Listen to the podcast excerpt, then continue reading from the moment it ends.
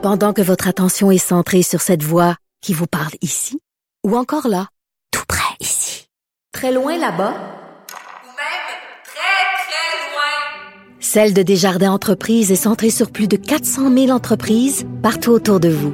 Depuis plus de 120 ans, nos équipes dédiées accompagnent les entrepreneurs d'ici à chaque étape pour qu'ils puissent rester centrés sur ce qui compte, la croissance de leur entreprise.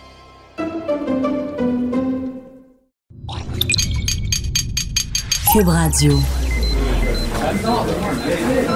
Silence! Veuillez vous lever. La cour présidée par l'honorable François-David Bernier est déclarée ouverte. Entrez dans les coulisses de la justice. Écoutez, vous serez pas jugé. Ils appellent à la barre les acteurs de l'actualité. Oui, votre honneur? Avec François-David Bernier. Avec François-David Bernier. Avocat à la barre. Cube Radio. Bonjour, bienvenue à l'émission. Bon début de semaine. Euh, Aujourd'hui, euh, nous avons pour vous, ben, je vais faire ma revue d'actualité et euh, je vous invite à poser vos questions aujourd'hui euh, en lien avec tout ce qui est web, internet. Vous avez vu, bon, les nouvelles, euh, les renseignements volés chez Desjardins. L'ex-employé est soupçonné d'avoir vendu ça sur le dark web. Donc, on aura tout à l'heure un invité qui va nous, nous expliquer c'est quoi le dark web. On entend toujours ça. Mais avant ça, posez vos questions en lien avec tout, tout, ce que vous demandez à propos d'Internet, les mots de passe, ce qui vous passe par la tête. Le spécialiste euh, répondra tout à l'heure euh, aux questions du public en lien avec euh, c'est, tout ce qui est vraiment Internet. Et également, pour vous, j'ai, comme à l'habitude, le lundi, euh, matin, je, vous fais l'énigme judiciaire, mon énigme. Je vous pose une petite colle euh, de ce qui est euh, juridique, à savoir si vous avez fait vos devoirs. Et on vous invite à répondre sur le Facebook. Honnêtement, et pas, soyez pas gênés de répondre. Là. Il faut tenter une question. Par après, ben, le vendredi, on, va vraiment donner la réponse, mais en même temps, on en profite pour expliquer un peu euh, comment ça fonctionne. Et voici l'énigme. Euh, c'est un couple qui se divorce après 20 ans de mariage un des époux prétend que l'autre a commis l'adultère. Euh, il croit avoir droit à une plus grosse part de la valeur du patrimoine familial, puisque sa conduite n'est pas la cause de la rupture et que la loi sanctionne l'époux qui a commis l'adultère. Je, vous demande, est-ce qu'il a raison? Donc, on vous invite à répondre sur le Facebook. Euh, également, comme je dis, vos questions en lien avec euh, tout ce qui est web, sécurité du web et le numéro, c'est le 1 877 827 2346 ou encore le 87 Cube Radio, plus facile à retenir, ou encore une fois, on veut vous lire sur le, Facebook. Euh, donc, dans la revue d'actualité euh, aujourd'hui, ben, une nouvelle qui, qui, est incontournable, c'est la charte des, valeurs, des voyageurs. Euh, on, dit que les principales dispositions entrent en vigueur. Donc, euh, enfin, parce qu'on le sait dans ce domaine-là, c'est banal, mais vous le savez, euh, le, voyageur est tout le temps petit par rapport au transporteur. Lorsqu'il y a des retards, des, des, des, des, transferts et on manque un avion, ça peut causer beaucoup, beaucoup de problèmes. On le sait, il y a beaucoup de gens qui ont vécu ça. Maintenant, il y aura des indemnisations à la hauteur de la problématique et un peu comme en Europe. En Europe, on le sait, il y avait déjà des, des réclamations possibles. Si le vol était européen, on pouvait demander jusqu'à 800 euros lorsque le vol avait été en retard. On avait eu des problèmes avec ça. Euh, c'était quand même important. C'était méconnu. Moi, je connais quelques gens qui s'étaient, euh, s'en étaient prévalus, mais peu de personnes connaissaient ça. Mais maintenant, il y aura des, des, des indemnisations. On force les, les, les voyageurs à le faire, les, les transporteurs, pardon. Euh, pour un retard de moins de 6 heures, l'indemnisation est de 900 dollars. Euh, pour un retard de 6 à 9 heures, le montant est de 1800 dollars. Euh, donc, et un retard de 9 heures et plus, on parle de 2400 dollars. Donc, c'est quand même logique, intéressant.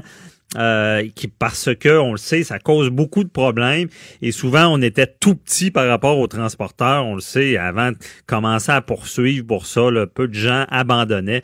Maintenant, on commence à mettre ça en vigueur et d'autres règles suivront avec cette fameuse charte des voyageurs.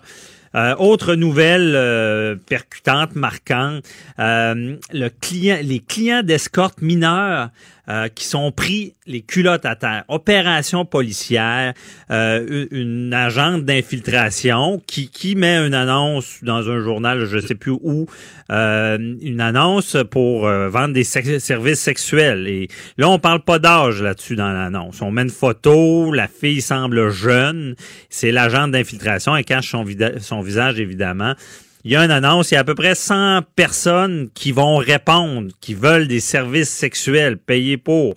Euh, par contre, il y a des échanges et, elle, déjà, l'agente d'infiltration qui se fait passer pour la prostituée mineure, euh, va euh, dire qu'elle est qu'elle a 16 ans, imaginez, là. Donc, en bas de 18 ans. Et là, on se dit, est-ce que ces, ces hommes-là veulent quand même des services sexuels, sachant que c'est une mineure? Ben, au moins, il y a sur 100, là, il y, a, il y en est resté 7 qui ont sept personnes qui voulaient quand même avoir euh, des services sexuels, sachant que c'est une mineure, que c'est grave, elle a une fille, une fille de, de 16 ans. Et par la suite, ben, l'homme se présente euh, à la chambre et l'agent d'infiltration va reconfirmer encore de dire j'ai 16 ans, est-ce que c'est un problème? La personne dit non, c'est pas un problème. Échange d'argent, le crime est commis parce qu'on le sait, c'est l'échange d'argent, c'est de payer pour des services sexuels, euh, qui est le crime et crime encore plus grave de payer pour des services sexuels euh, chez une mineure. Donc, très, très grave. Ils se sont fait prendre. Félicitations aux policiers qui ont fait cette opération-là euh, parce que, et au moins, il y en a 93 là, qui n'ont ont pas continué. Autre débat sur la prostitution. Il y a beaucoup de gens qui cherchent ça. Mais euh, moi, ça me rassure au moins qu'il y, en a 7 sur 100 qui voulaient ce genre de service-là. Euh, euh, je veux parler à maître Michael Morena, qui va nous expliquer un peu. Il représente des clients dans ce domaine-là. je ne sais pas si maître Morena est en ligne. Oui, bonjour. Est-ce que vous Bon, bonjour, Maître Morena. Bonjour, compère. Euh, donc, euh, merci d'être présent. Ben, vous connaissez la nouvelle, vous l'avez déjà commenté. Euh, ça fait nous poser beaucoup de questions. Est-ce que vraiment ben, les services euh, au Québec, les services de mineurs, est-ce que c'est vraiment un fléau, là, des gens qui cherchent ça, des, des mineurs pour avoir des relations sexuelles? Ben, c'est surtout que c'est certainement que ça fait partie de les euh, ce centre en statistique, ça fait partie de euh, un certain pourcentage de la population qui euh, qui évidemment ont, une, ont cette déviance euh, sexuelle-là qu'on mm-hmm. peut constater à cause de grâce à des opérations comme ça, à des opérations contre la pornographie juvénile aussi, par exemple, on constate qu'une certaine pourcentage de la population cherche ces éléments-là et euh, juste ce titre, la loi cherche la réparation de ça. Mhm, OK. Et euh, vous, ce que vous constatez, est-ce que est-ce que des fois, il y a des gens qui qui ben, en quelque sorte qui ne recherchent pas vraiment des mineurs mais qui se retrouvent à être accusés parce que la prostituée avec laquelle ils pensaient être était mineure. Est-ce que ça arrive ça? Ben, des accusations de, d'obtention de, services sexuels pour une personne de moins de 18 ans, euh, évidemment, il faut que quelqu'un soit accusé il faut que le procureur soit vraiment convaincu de pouvoir faire sa preuve. Donc, un cas de, malentendu ou, quoi que ce soit, euh, de, ce, serait, ce serait assez difficilement envisageable parce que pour accuser quelqu'un, le procureur doit avoir une certaine conviction qu'il va pouvoir faire sa cause. Alors, mm-hmm. euh, ce serait difficilement possible de voir un malentendu mener à cela. Donc, Maître Morena, il y a une défense si il y a confusion, si la personne ne savait pas, exemple. Ben, c'est sûr parce que dans la dans la loi, il y a une différence entre euh, entre l'accusation d'obtenir des services sexuels pour moyennant attribution et obtenir des services sexuels euh, d'auprès d'une personne âgée de moins de 18 ans. Alors, il y a une défense partielle. On peut être accusé de, de, cela et on peut être accusé de vouloir obtenir des services sexuels de quelqu'un de moins de 18 ans et présenter une défense disant non, on voulait seulement obtenir des services sexuels. C'est une défense partielle qui mène à une accusation moins grave. OK. Je comprends. Donc, il y a ce genre de défense-là. Mais dans, dans ce marché-là, il y a des gens qui cherchent vraiment spécifiquement des mineurs. Ben, on, le voit, vous avez la nouvelle autant que moi, on voit que des gens qui, euh, oui, c'est quelque chose qui est, qui est cherché et qu'évidemment, euh, cette opération-là, vous l'avez dit, c'est c'est intéressant que ça a seulement mené à, à cette accusation ou cette arrestation selon l'article, mais euh, c'est sûr que c'est une clientèle qui est cherchée, qui une clientèle. C'est sûr que c'est un marché qui est quand même euh, exploité. OK. C'est exploité. Est-ce qu'il y a un on peut on peut dire qu'il y, a un gros marché de mineurs au Québec ou euh? ah, ça, je, ça, je pourrais pas vous dire. Il y, a des, il y a des gens qui font, il y a des gens qui viennent en aide à ces femmes-là qui, qui seraient mieux outillés pour vous dire quels les, les pourcentages et tout ça. Que, tout ce que je peux vous dire, c'est que c'est sûr que ça existe et euh, tant que ça, tant qu'il y aura des gens qui cherchent des choses sexuelles, ça va faire partie de, ça va faire partie de cette, euh, de ce marché-là. Mm-hmm. Et euh, vous disiez dans votre, vous avez commenté l'article que vraiment la prostitution maintenant, c'est plus dans la rue, c'est beaucoup sur Internet. Ben, tout, tout ce qui est, euh, toute la, ces déviances sexuelles, choses du genre, avec l'internet, ce qu'on peut voir, c'est que les, l'accessibilité est plus élevée, les gens euh, et ça, fait que les policiers doivent être plus sophistiqués et sont plus sophistiqués dans leurs moyens dans leurs moyens. On les voit à travers les dossiers. Les policiers prennent les grands moyens pour essayer de, contrôler ce qu'on le, le, Wild West qui est l'internet mhm. et euh, ils font des opérations plus ciblées sur des sites internet, euh, sur des sites internet et des lieux de transaction de que ce soit de pornographie juvénile, de prostitution, pour essayer de contrer ce phénomène. OK. Et donc, ce qu'on voit, là, ce genre d'intervention avec une agente d'infiltration, c'est pas rare que les policiers font ça. Les policiers, oui, les policiers font régulièrement des opérations avec des qu'on voit avec des agents d'infiltration, euh, avec des euh, dans des cas de prostitution autant que des cas de l'heure de mineurs sur Internet, on voit régulièrement des opérations avec des agents d'infiltration comme ça. OK. Et euh, parce que là, on, voit des jeunes, ben, des, des, des, des hommes là, qui il y en a 100 qui font de demande. Il bon, il en reste 7 qui veulent une mineure. Heureusement, c'est plus petit. Mais euh, est-ce que vous constatez qu'il y, a des gens normaux, si on peut dire, qui sont pas criminalisés, qui recherchent la prostitution? Ah oui, je peux, tout à, tout à fait. On le voit. C'est, euh, pas un crime, euh, c'est pas un crime qui vise un segment de la population en particulier. c'est quelque chose qui est sans être euh, répandu n'est pas quelque chose qui, est surprenant ou qui, euh, peut, choquer euh, la perception. la perception, c'est quelque chose qu'on voit, qu'on peut voir mhm. régulièrement. C'est la, et malgré ça, malgré une certaine peut-être acceptabilité sociale de certains, c'est pas, c'est illégal et les policiers ont le droit de faire des opérations pour essayer de le tenir. OK. Parfait. Ben, merci beaucoup, Maître Morena, pour vos commentaires. Donc, je vous souhaite une belle journée. Bye bye. Merci à vous. Au revoir. Préparez vos questions. Cube Radio vous offre les services juridiques d'avocats sans frais d'honoraires. Appelez ou textez. 187 Cube Radio. Cube Radio. 1877 827 2346. Festival d'été est terminé. Bon, ça s'est terminé hier avec euh, Bling 182 et euh, Offspring. Euh, très bon show. Par contre, festival, bon, les billets, vous le savez, il y a des, catégories de billets. Il y a les petits bracelets qui permettent bon, d'aller dans la foule. Il y a des avant-scènes argent, or, euh, donc euh, argent un peu plus loin, or vraiment sur le bord du stage, euh, accès à des toilettes plus facilement et également, bon, des privilèges, il y a les estrades. Et là, il y a des gens qui achètent des passes euh, des bracelets, des, des passes or et tout. Mais il y a tout un marché, on sait, de, de, de revendre parce qu'il y en a qui, qui, qui a des spectacles qui les intéressent plus. Ils veulent pas payer pour l'ensemble. Donc, euh, théoriquement, on, ne doit pas faire ça selon le festival, mais c'est toléré. Il y a un groupe Facebook, justement, c'est des passes de festival allouées. Euh, par contre, il y a des gens qui profitent toujours du système, qui enlèvent un peu, qui, qui font comme une, euh, on- tu sais quand on dit qu'on est dans un air qu'on a, il y a une méfiance. Bon, on, on va acheter le billet, c'est quasiment, ben, euh, euh, donne-moi le, paye-moi, mais euh, non, ben donne-moi le billet, non, paye-moi, donne-moi le billet. Je veux dire, on, on est très très méfiant. Par contre, on essaie de faire confiance quand même. On- si des gens se présentent bien, si- s'ils donnent des, des coordonnées, on, on va baisser notre camp. Et c'est arrivé sur le Facebook, beaucoup de gens floués par une dame que je nommerai pas. Je la nommerai pas parce que peut-être aussi elle s'est fait voler son identité. On le sait pas. Peut-être un portefeuille égaré. On a vu ça avec Desjardins, comment ça peut être grave. Quelqu'un de malicieux qui prend une photocopie de son permis de conduire et fait payer des gens. Son stratagème, c'est ben j'ai des bons billets, pas cher, euh, zone or. Par contre, ils partent vite. Donnez-moi un dépôt et je vais vous les réserver.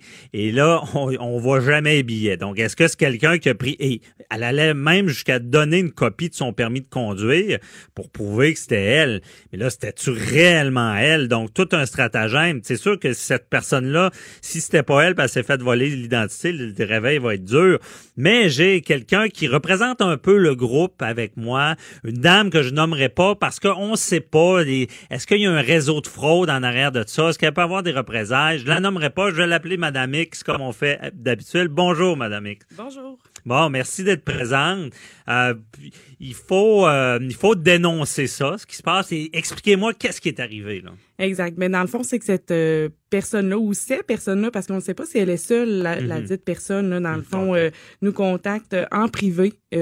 en général, pas sur le groupe directement sachant probablement qu'elle n'est pas légale. Mhm. Euh, dans le fond, elle nous contacte en privé. Euh, elle nous donne, comme vous disiez, là, un très bon prix. Euh, c'est souvent des gens qui sont à faible revenu, qui n'ont pas beaucoup de sous. Ils se disent, ah, mais c'est mon occasion de pouvoir aller voir mon spectacle. Euh, finalement, euh, on lui demande une pièce d'identité ou une adresse, quoi que ce soit. Euh, dans plusieurs cas, elle ne donnait pas d'adresse. Elle nous donnait un point de rencontre proche de notre maison à nous en disant qu'elle était à l'extérieur de, sur, Mhm. de l'extérieur de la ville, mettons, puis elle venait nous rejoindre à une place. Mais quand même, elle donne une pièce d'identité là. C'est Oui, ce que j'ai compris. C'est sûr que beaucoup de données sont barrées sur Ouais. euh, la pièce d'identité. Dans le fond, on voit sa photo, on voit la- une adresse qui est probablement plus une bonne adresse non plus. Euh, Mhm. euh, elle a donné des numéros de téléphone aussi à d'autres personnes pour la joindre, mais le numéro de téléphone ne semble pas fonctionner. Euh, mais au départ, ça a de l'air crédible. Donc, C'est ça, ça met en confiance. Exact. Euh, puis ce qui arrive, c'est que le, elle, la minute qu'elle reçoit le virement bancaire, dans le fond, parce que tout se passe par virement bancaire, Avec le, fa- le fameux euh, virement Internet avec le courrier. Exact. Interact, ça va bien. Ouais. Exact. Euh, de la minute qu'elle reçoit le virement Interact, elle nous bloque complètement de, des réseaux sociaux. Donc, on n'a plus accès à son compte, plus accès à nos messages qu'on lui a écrits. On, on voit plus rien, dans le fond. Donc, euh, là, à ce moment-là, ben, c'est c'est à ce moment-là que tu te retrouves floué. Là. Tu te dis, euh, je me suis fait avoir. là. OK. Là, là, là, là, tu prévois une belle soirée au festival. Ça se passe sur combien de temps à peu près, euh, Ben, sa fraude? la plupart du temps, c'est la soirée même ou la journée d'avant. La Donc, journée d'avant. Donc, euh, la plupart, c'est la journée d'avant, dans le fond, qui la contacte. Puis, euh, là, Donc, tu prévois ta, ta soirée, bon, tu vas avoir des billets, parce que ça, faut, faut le dire, il y a beaucoup de billets qui sont vendus Ah oui. sur euh, Facebook. Là, c'est pas des gens qui sont naïfs, ça se fait beaucoup. Mais là, à chaque fois qu'il y a un système, il y a quelqu'un qui vient et essayer d'en profiter. Donc, on prévoit sa soirée, et là, euh, à quel moment là, on se rend compte là, on n'aura pas de billets. Ben, c'est ça. C'est dans le fond, le lendemain matin, la plupart du monde, on s'est réveillé en voyant plus la personne sur Facebook, en n'ayant plus accès à notre conversation. Ben là, tu te rends compte que elle se présentera probablement pas au point de rencontre. Et comme de fait, là, plusieurs se sont présentés, puis il n'y a jamais eu personne. Il n'y avait pas personne. Non. OK. Donc, tu sais, euh, c'est gros quand même parce que, tu sais, il y en a beaucoup qui disent, ah, mais c'est un petit montant, le monde a été naïf. Mais on n'est pas naïf. Ça, ça peut prendre n'importe qui. Ça, c'est pas parce que t'es quelqu'un de naïf, c'est quelqu'un, justement, on est des personnes honnêtes, on est des bonnes personnes. Mhm. On fait confiance aux bonnes personnes, mais des fois, ça, ça, ça peut arriver à tout le monde. là. Ça peut pas juste arriver au monde trop naïf, comme le monde dit. Parce qu'on a eu beaucoup de messages de haine sur euh, Facebook en disant ben voyons c'est à toi de pas envoyer l'argent puis t'es naïf puis t'es ci t'es ça puis on s'est fait traiter de beaucoup de noms Ah ouais, Mais- OK, les gens vous disent que vous êtes naïf. Ouais, mais naïf, c'est quel genre de montant dont on parle, là? ben dans le fond on part de 50 dollars puis on peut aller jusqu'à 300 dollars dans ces cas-là là. Ah, il y a eu des, des gens floués de, de 300 dollars. Mhm, OK, mhm. vraiment, ça va loin, ouais. C'est ça. Euh, c'est plusieurs passes, là, parce que dans le fond, elle, elle donne un prix, euh, admettons, euh, je donne un prix fictif, là, comme ça, Ouais. mettons 50 pièces pour une passe. Euh, Mais j'en ai six. J'en ai six. Donc, le monde dit, ah, ben parfait, j'ai besoin des six, donc je vais te faire le dépôt. 6 fois 50, admettons. Mhm. Fait que, Et là, on se voit inviter nos amis, notre famille. euh, On est heureux monde de est ça. content. Ouais.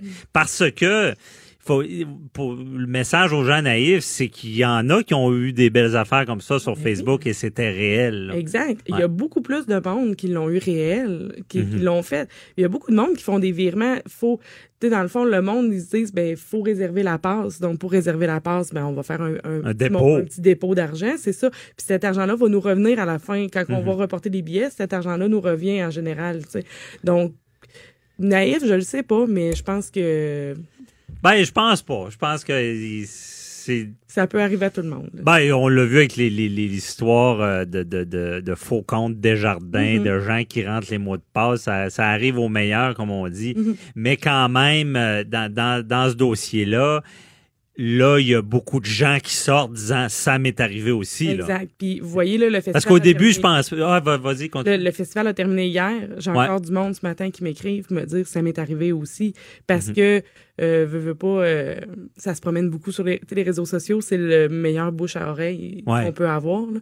Donc, euh, les messages se promènent encore. donc, j'ai encore, c'est ça, trois personnes qui m'ont écrit ce matin, c'est arrivé. là. On- le compte est plus qu'une dizaine de, tu sais, c'est beaucoup, beaucoup de dizaines de personnes là, que ça, qui c'est arrivé. Là. C'est pas euh, cinq personnes. C'est ça, c'est arrivé, on pense que c'est la même personne. Est-ce que l'identité change ou c'est Dans tout- le fond, au départ, elle avait une identité, un nom X qui qui ne devait même pas exister. Après, elle a pris sa vraie identité, de ce qu'on croit. Mais comme vous dites, peut-être qu'elle s'est fait voler son identité, on le sait pas. Mhm. Mais, euh, mais c'est ça, c'est deux, trois noms qui reviennent toujours, toujours, mais c'est toujours les deux, trois mêmes noms. les mêmes noms, des gens floués. Et je, je le sais, même si c'est des plus petits montants, c'est frustrant. Oui. Euh, on se sent vraiment lésé, euh, arnaqué. C'est euh, une question de principe ouais. d'honnêteté. C'est ça qui, est, Mhm. qui, est- qui vient nous un peu briser, là, parce que c'est comme notre, notre euh, confiance est comme un peu effritée. Là. effrité. Je pense que ça met une méfiance collective, Exact. une sorte de paranoïa. Et là, Madame X euh, est, euh, est devenue un peu euh, une justicier euh, sur, sur le Facebook parce que les gens vous réfèrent à vous disant c'est Madame X va prendre, prendre ça en charge. Et là, vous voulez prendre ça en charge. Vous voulez pas laisser ça comme ça. Mais dans le fond, c'est sûr que non. Tu sais, moi, je vais être honnête. Moi, j'ai fait une plainte policière. Je sais pas à quel niveau. Est-ce que les Mhm. autres ont fait leur plainte policière ou est-ce que l'enquête, a- j'ai aucune idée. Mais moi, de, de bonne foi, je voulais dénoncer cette situation-là parce que je pense qu'elle n'est pas correcte. Ouais. Euh, il faut que ça, l'arrête aussi euh, parce que euh, va falloir qu'il y ait de la prévention qui soit faite aussi dans les années futures pour ce style de, de revente-là parce que c'est... de revente, de fraude ouais. Euh, sur Facebook. Et là, là, on dévoile ça au jour parce que on n'a pas trop entendu parler de ce genre de fraude-là. Pourtant, euh, on, on la comprend bien parce que un spectacle, c'est un peu euh, émotif. On veut voir notre artiste et, euh, on- et, comme on, ra- on rappelle, c'est qu'il y a des bonnes opportunités euh, sur Facebook Mhm. et ça vient nous chercher. Mais dans cette démarche-là, vous avez fait de- une demande à la police. euh, Puis c'est un bureau de fraude ou Eh pour le moment, moi, ce que j'avais fait, c'est vraiment appeler le service de police de la Ville de Québec. Eux, après, ils vont faire leur démarche. Là, et po- possiblement qu'ils vont me donner des suites du dossier, mais Ouais. pour le moment, j'ai aucune idée là, de ce qui se passe. Pas encore. Ils n'ont pas encore contacté pour prendre euh, votre déposition. Possiblement qu'ils ont, ont beaucoup de choses à, vérifier aussi avant de porter des accusations ou quoi que ce soit. Ça prend beaucoup de vérifications. Mhm. là, donc, euh, Et euh, pour finir, là, avec l'expérience que vous avez maintenant, qu'est-ce que vous dites aux gens là, quand ils veulent acheter des billets? Est-ce qu'il y a quelque chose que vous auriez fait différemment? ou- Ben certainement. Dans le fond, les virements interact qui se font euh, avec une question puis une réponse. Hein? Mhm. ben de pas donner la réponse tout de suite au pire à la personne. Mettre euh, quelque chose que c'est sûr que la personne ne saura pas comme réponse. Mettons le nom de tes enfants s'ils sont pas publiés sur Facebook ou euh, la ville où tu es né ou tu puis tu le donnes quand tu arrives devant la personne tu lui donnes la réponse à la question. Donc à ce moment-là ton argent elle est pas versée directement, mais ça, elle, la personne, ça lui donne une sécurité aussi que l'argent peut être envoyé. Ça peut être une possibilité, là. euh, Ça peut être une solution, mais d'un autre côté, ils vont peut-être dire, ben, euh, si tu, tu me donneras jamais la réponse. C'est ça. Qui paye en premier, qui donne les billets. Malheureusement, la confiance est effritée sur. Facebook parce qu'on entendra parler encore, j'imagine. Je souhaite que les procédures aillent de l'avant parce que c'est sur le principe euh, de flouer des gens comme ça. Il faut que ces gens-là soient pris, dénoncés et euh, punis si on sait c'est qui. Oui. Et je souhaite que c'est pas non plus un vol d'identité parce que cette femme-là qui va, qui se rendra compte que son identité aurait été prise pour ce genre de crime-là, ça doit pas être évident non plus. À suivre, on, on- on va rester en contact et on se reparlera de ce dossier-là. Merci beaucoup, là, et merci bonne beaucoup. journée. Bonne journée à vous aussi. Merci. Deux heures par jour avec des avocats. Inquiétez-vous pas, là, la consultation est gratuite de 9 à 11. De 9 à 11, Avocat à la barre. avec François-David Bernier. Le cas de Jean-François Roy. Euh, cette personne-là qui a poignardé un chauffeur de taxi et euh, qui a eu un procès, reconnu coupable, meurtre premier degré, pire crime du code criminel. Et on va en appel dans le dossier. En appel, la cour d'appel dit non, ça, on, euh, on reprend tout. Page blanche, on- le procès, le premier procès n'existe plus. On peut même pas dire qu'il est annulé, il n'existe plus. On recommence, il y aura un nouveau procès pour euh, Jean-François Roy.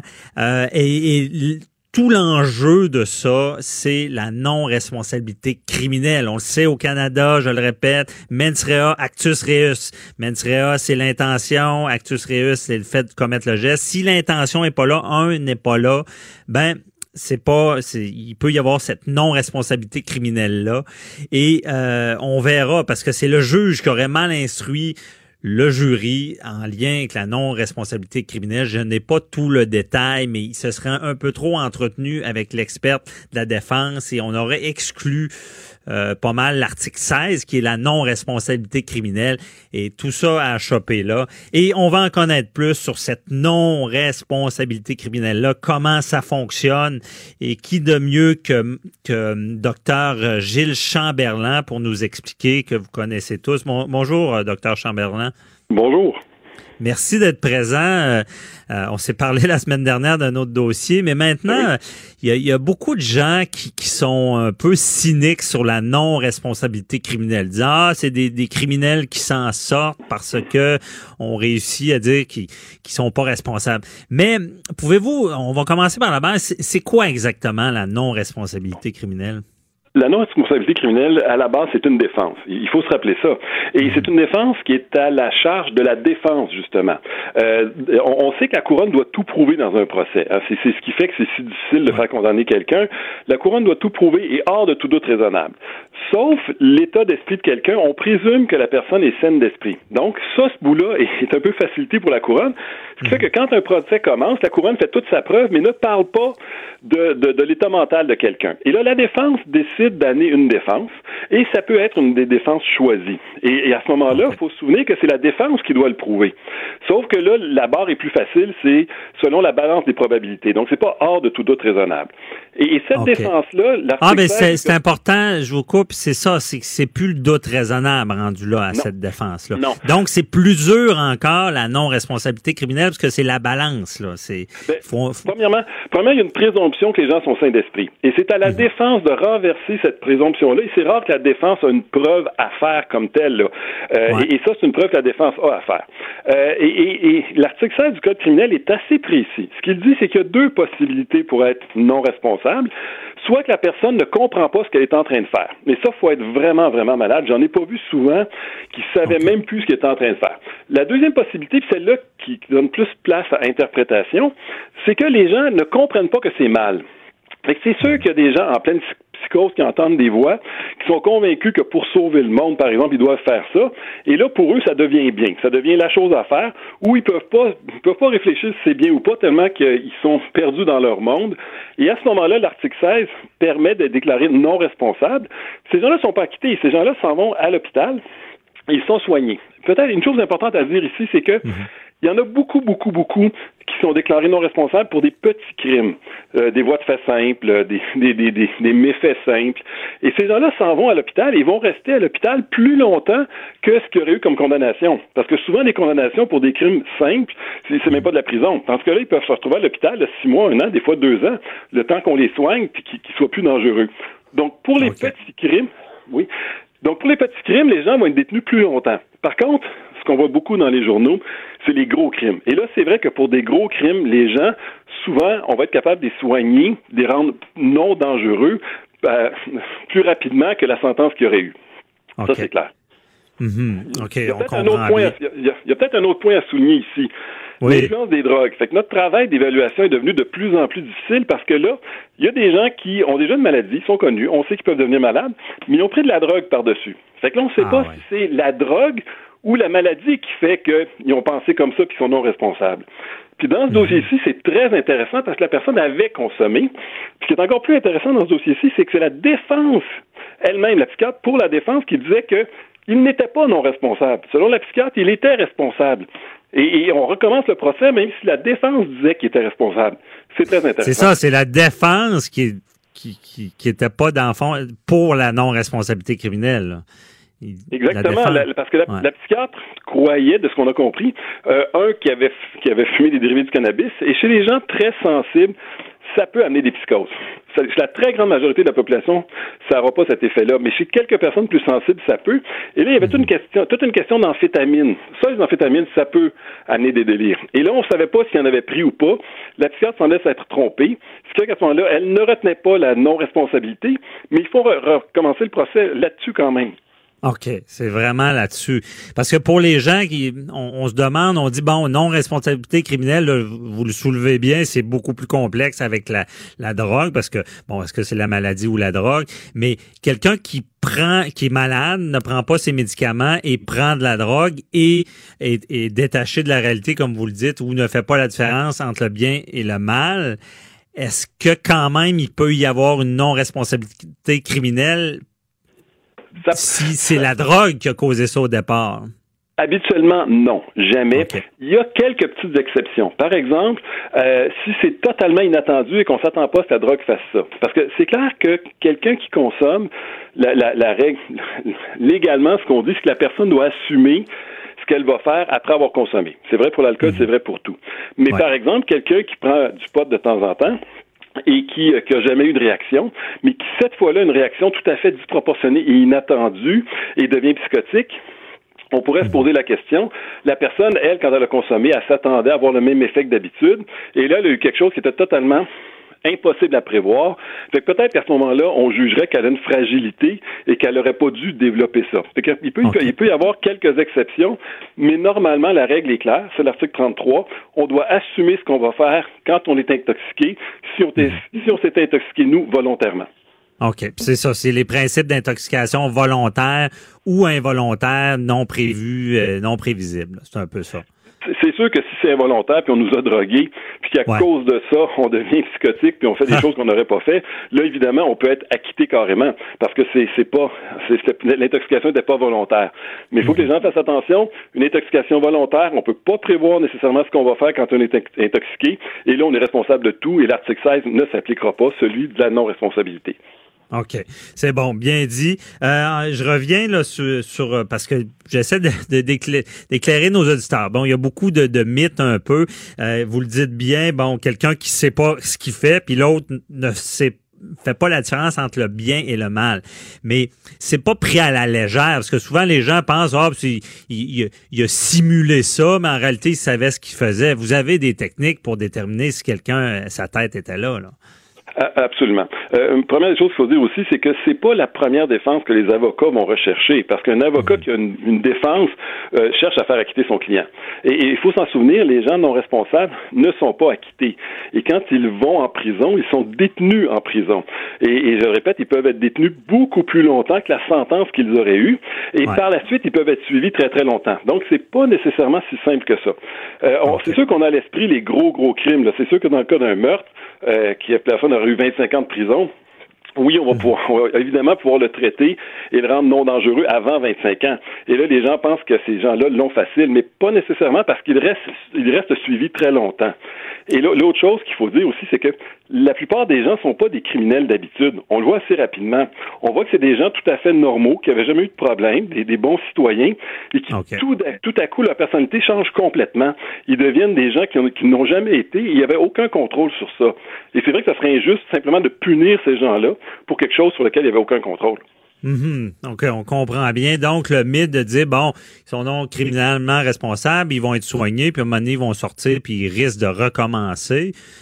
C'est pas vrai, là, parce qu'on les laisse pas sortir non, comme ça. Là.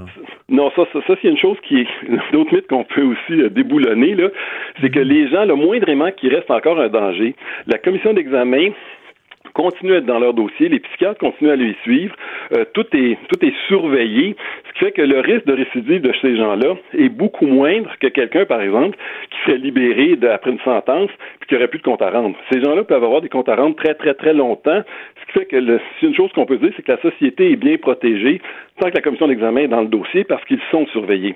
OK, je comprends.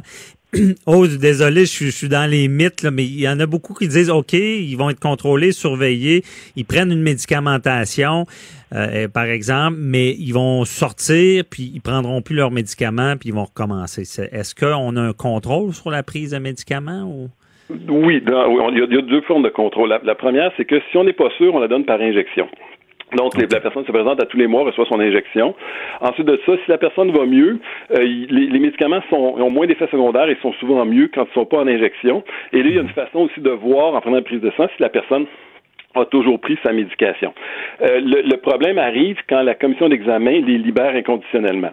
À ce moment-là, les gens ne se sentent comme c'est comme s'ils se disaient ben oui, là j'ai plus de compte à rendre, je suis pas obligé de prendre ma médication. Il y a une phase à partir du moment où la commission les libère qui, où ils sont plus à surveiller parce qu'ils peuvent interpréter ça comme mais je suis pas obligé de prendre les médicaments.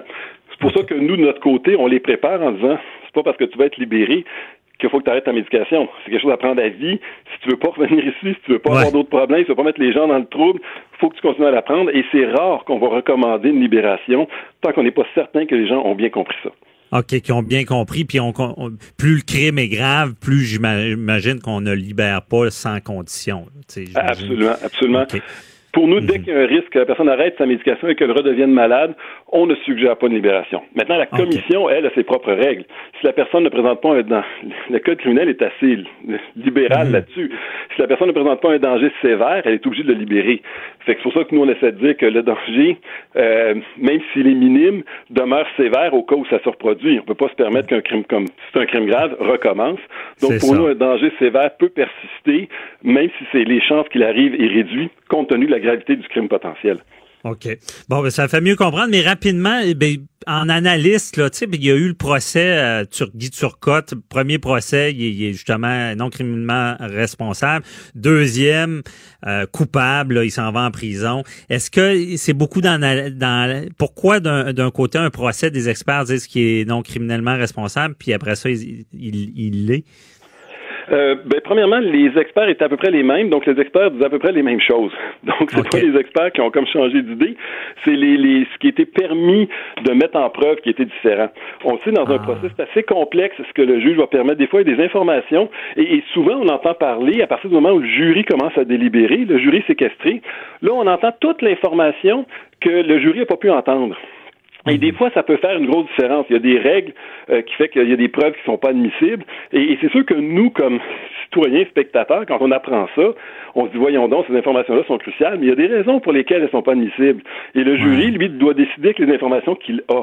Et entre les deux procès, c'est pas tout à fait les mêmes informations que le jury a reçues, et c'était suffisant pour changer la, la, la décision. Et, et pour ceux qui, qui auraient pu craindre qu'avec l'affaire Turcotte, euh, il y, il y ait plus de non-responsabilité, ça a eu un petit peu l'effet contraire.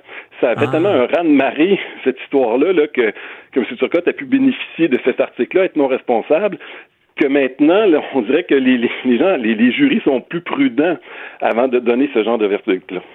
OK, donc Turcotte a eu cet effet-là de, de, de un peu raffermir cette défense-là. De, euh, Turcotte a donné une leçon. Ben, un petit peu. Les, gens, au départ, après le premier procès, les gens craignaient que ça soit une défense qui soit employée euh, un peu par tout le monde et que ça passe plus facilement, que tout le monde veuille essayer cette défense-là. Mais avec le deuxième procès, quand justement, là, on a tenu compte de, tout ce qu'on avait à tenir compte, ça a eu un petit peu l'effet contraire. Les, les gens du jury se disent, euh, on connaît l'affaire Turcotte, avant d'aller là, on va être prudent. Donc, ça a eu quand même un petit peu un retour de balancier qui a replacé cette défense-là où elle doit être.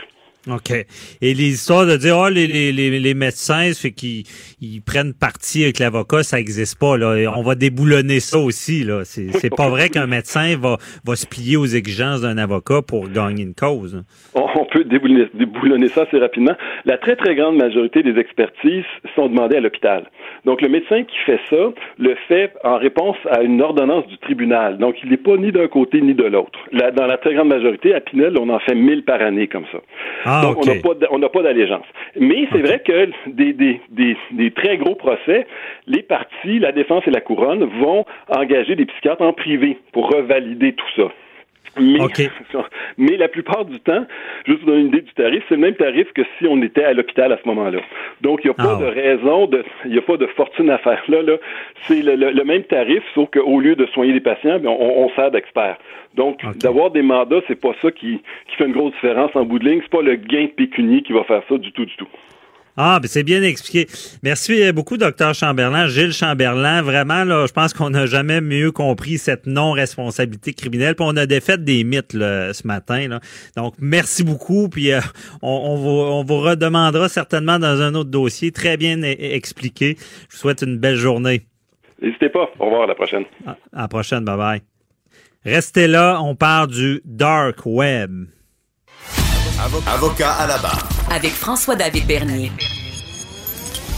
Des avocats qui jugent l'actualité tous les matins. Hein, le, le, connaissez-vous le dark web? C'est vraiment... Euh, on, ben on, entend souvent ce mot-là. Hein? On dit les criminels, bon, ceux qui euh, vraiment recherchent euh, le mal sur Internet, ils ne sont pas sur le web euh, en général, bon, parce que euh, de cliquer un moteur de recherche normal, euh, ils ne sont pas là. On dit que c'est le dark web. Euh, et le dark web, c'est quoi? Euh, c'est ça, on, on, attend notre invité, Jean-Philippe Descaries Mathieu, euh, qui, qui, qui, va nous vulgariser ça. Mais en attendant, je vous explique un peu. Euh, c'est le, le, le, sur le dark web, c'est vraiment Desjardins. Je suis parti de la nouvelle de Desjardins, euh, où est-ce que euh, y a on a pris des données, vous vous rappelez de ben, cette nouvelle-là, 3 millions d'usagers à peu près, et là, on revend ça sur le dark web. Bon, comment ça fonctionne? Euh, il y a aussi les cas de pornographie juvénile. Euh, on sait que ça, ça arriverait pas sur le, le, web, le web normal, mais sur ce dark web là. Donc, euh, euh, il y a Jean-Philippe Descaries qui est Mathieu qui est spécialiste en la matière. Bonjour, Jean-Philippe. Bon matin. Bon matin, merci d'être là. Désolé pour la confusion, je pensais que vous étiez en studio, mais ça doit être à Montréal, c'est bon. Oui. Et euh, euh, donc, comment on explique ça? C'est quoi le dark web? Bon, le, faire une certaine différence au niveau de la nomenclature, là, on, on, on, les gens se mélangent des fois entre le deep web et le dark, euh, les darknet. Euh, mm -hmm. Dans le fond, là, le deep web, c'est tout ce qui est pas indexé par les engins de recherche. Euh, sur Internet. C'est, euh, ça peut être des pages générées dynamiquement, euh, des, des, des intranets d'entreprise, par exemple, okay. des, des, données qui sont stockées sur, mettons, un service de nuagerie numérique. Bon, tout ça, c'est pas indexable. Ça représente 80, environ 99% de tout le contenu sur Internet. Hein. Ce, qui, ce qu'on retrouve sur Google, c'est le 1 là. Euh, Il y a très, très peu de contenu qui se retrouve sur Google, en fait. Comment? 1 ouais. c'est le, le, web normal? Ben, c'est ce, ce qui est indexable et indexé. Donc, euh, ça, okay. c'est ce qu'on peut, on peut retrouver à l'aide d'une recherche sur un engin de recherche comme Google.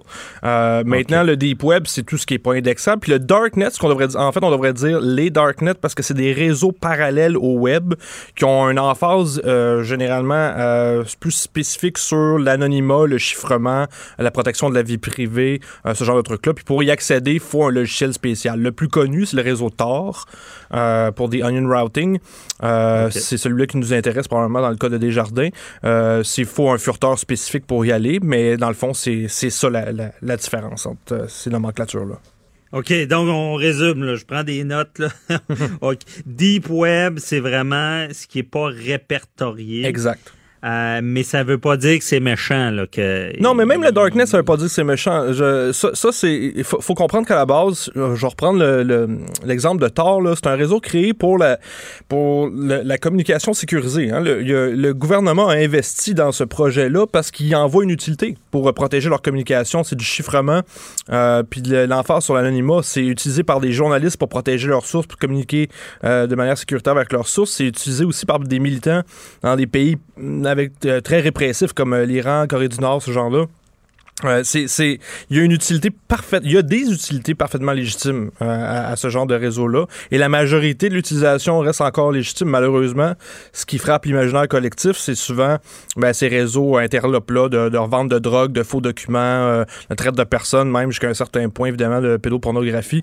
Mm-hmm. Mais ça reste une minorité de l'utilisation de, de ces réseaux-là. là OK, bon, ben, c'est vraiment.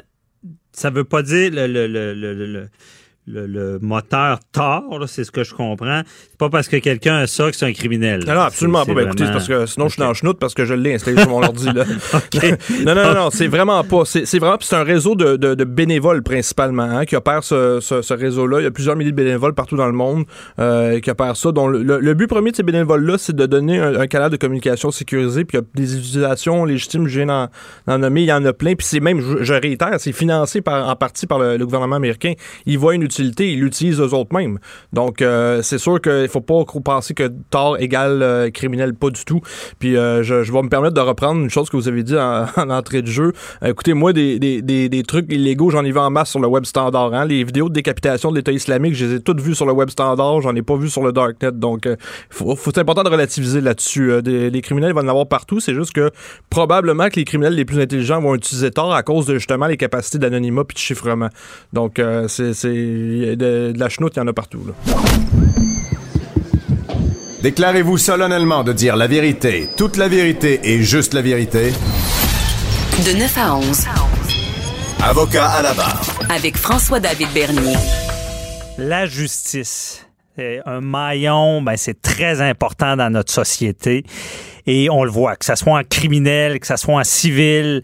Euh, en criminel, il y a des enjeux, les délais. On a vu l'arrêt Jordan. Euh, les victimes, on veut que les gens dénoncent. On a vu, moi aussi.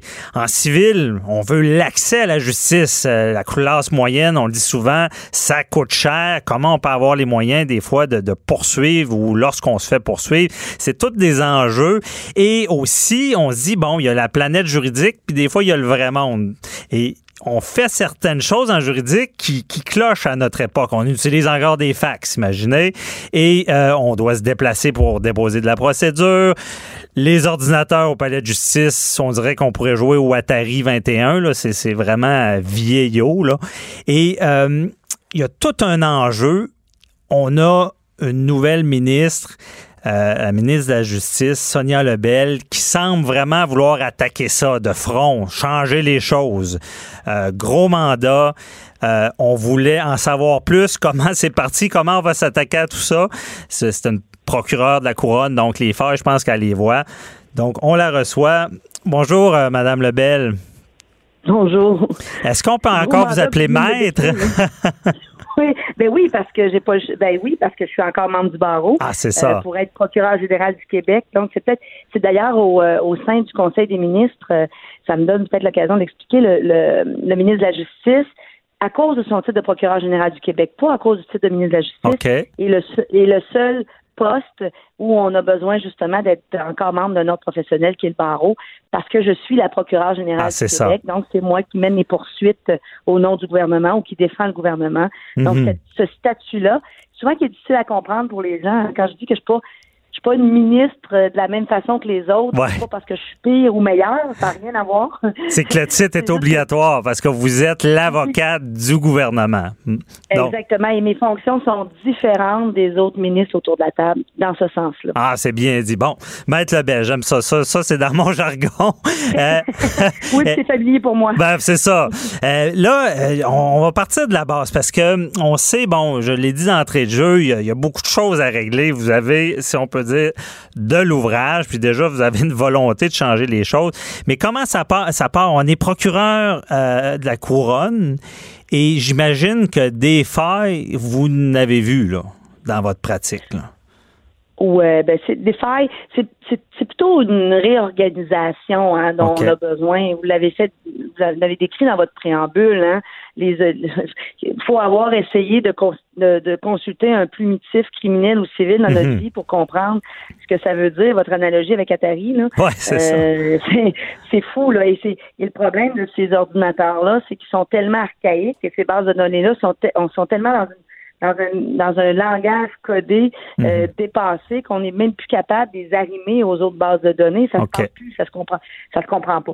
Donc oui, c'est plutôt une question d'organisation. Puis vous l'avez dit, hein, le droit euh, entre avocats, on va se le dire, on aime bien parler notre propre langage, mais on est élevé là-dedans, hein, Mhm. que ça devient une seconde nature. Puis tranquillement, pas vite, on s'éloigne des gens, on s'éloigne des préoccupations des gens, puis on, on brasse nos concepts juridiques, puis des fois on prend pas le temps nécessaire de prendre une pause et de dire ben là c'est-tu encore comme ça que ça Mhm. devrait fonctionner? Des fois, on oublie le monde, puis des fois, la, Ouais. la vraie vie, là, le, le quotidien. Oui. là.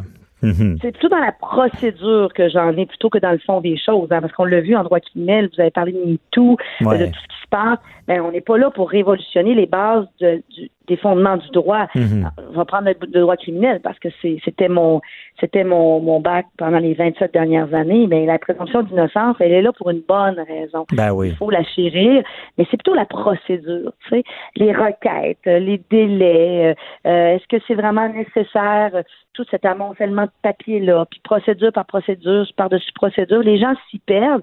Puis l'accès à la justice, ben c'est l'argent, vous avez raison, ça coûte cher, Ouais. mais c'est aussi, ben, euh, les gens veulent avoir une résolution, un accès rapide, une résolution rapide. Ça donne pas grand-chose quand tu as un litige avec ton voisin, puis ça prend quatre ans à se régler. Tu as le temps d'en lancer des tomates par-dessus la haie puis d'envenimer les choses. Là. Donc, euh, ça, c'est une, une autre affaire. Et de comprendre, comprendre leurs droits. Donc, Ouais. l'accès, c'est, plusieurs choses, hein, c'est ça. Donc, c'est la facilité d'accès, c'est acc- accélérer les procédures. Ça, c'est toute la procédure, le fait que c'est archaïque, les hangars à papier, l'informatisation. Mais Puis les coûts liés à tout ça aussi. Ah oui. Parce que c'est ça, en Oui. pratique privée, on, on doit se déplacer au palais, aller déposer, ben on facture. C'est, Ben, c'est tout des coûts. C'est inter- c'est interrelié tout ça. Hein? Mhm. Si tu simplifies les procédures puis qu'on réussit à informatiser tout ça, ben le coût de déplacement de l'avocat, c'est le client le payera plus. Là. Donc déjà nécessairement, il va y avoir une certaine ou il va mettre ce temps-là pour travailler sur son dossier, puis peut-être en arriver à une résolution plus rapide, qui sait. Mais il y a aussi toutes les mesures alternatives autour de ça, mais je ferai pas le tour de tout ça parce que Non, non, c'est technique. C'est Mais- large, c'est Ouais, mais on comprend bien le problème. Mais moi, ce qui m'intrigue, c'est est-ce que en tant que procureur, on se dit j'aimerais devenir ministre, changer les choses. Est-ce qu'on part de là pour, pour se présenter puis devenir ministre de la justice? Ah ben, je peux- Je peux juste parler de moi? Non, moi, euh, j'ai jamais pensé Salut. euh, quand j'ai fait mon serment en 1991 au OK. barreau, oh mon Dieu, je viens de révéler tout ça.